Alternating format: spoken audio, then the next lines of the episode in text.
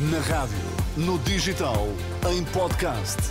Música para sentir, informação para decidir.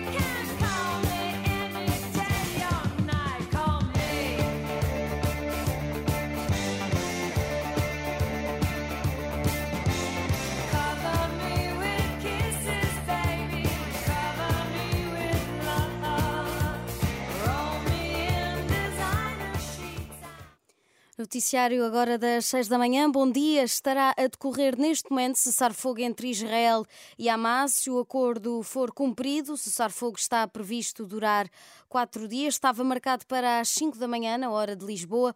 Os reféns detidos em Gaza serão libertados pelas duas da tarde, na hora de Lisboa, e entregues à Cruz Vermelha. No ritmo que se vai manter até segunda-feira, de acordo com o jornal Aretz, o primeiro grupo de reféns libertados são 13 mulheres e crianças. Em contrapartida, Israel eh, vai libertar 150 palestinianos presos em cadeias israelitas, sobretudo jovens e mulheres, e vai permitir a entrada na faixa de Gaza de vários caminhões com ajuda humanitária. De acordo com a Reuters, o governo egípcio informou que vão entrar 130 mil litros de gasóleo por dia na faixa de Gaza quando o cessar-fogo começar. Nesta mesma nota, o Egito revela que quatro caminhões com gás vão também entrar todos os dias neste território palestiniano a partir de hoje.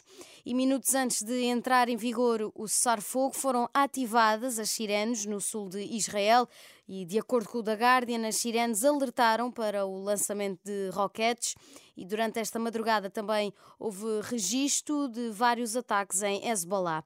Num balanço mais recente, já morreram mais de, de 14.650 pessoas em Gaza desde o início da guerra, um número avançado pelo Hamas. E a marcar o dia de ontem, o Ministério da Saúde de Gaza disse que pelo menos 27 pessoas morreram na sequência de um ataque numa escola da ONU no norte de Gaza.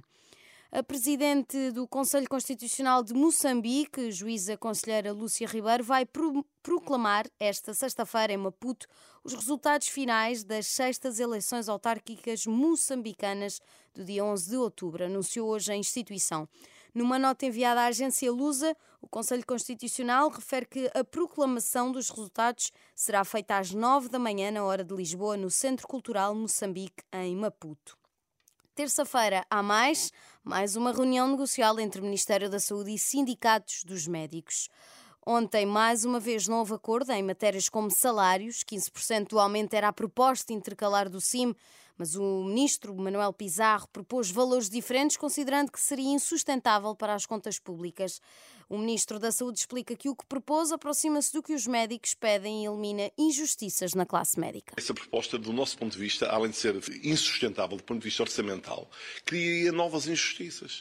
Porque o que nós procuramos fazer foi uma adequação. Veja que nós até propomos um aumento superior a 15% aos internos, aos médicos do, que estão a fazer a especialidade nos últimos anos. Na carreira que é dominante, nós propomos 12,7% de aumento naquele, nos recém-especialistas, dos médicos que estão no nível inferior da carreira, e depois propomos um aumento superior a 11% nos que já estão assistentes graduados e um aumento de cerca de 10% dos assistentes graduados séniores.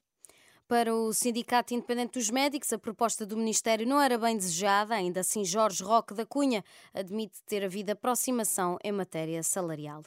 O líder do PCP exige uma rápida clarificação das investigações que derrubaram António Costa. Num comício do PCP na voz do operário em Lisboa, Paulo Raimundo insurgiu-se contra aqueles que de forma oportunista falam de promiscuidade entre o poder económico e político a propósito do caso que derrubou o governo. Para Paulo Raimundo, por muito que tentem distrair, por mais factos que possam criar, a verdade é que a demissão do primeiro-ministro e a queda do governo são inseparáveis na política. A situação nacional está marcada pela admissão do Primeiro-Ministro, precipitada pelas investigações judiciais que envolveram membros do Governo.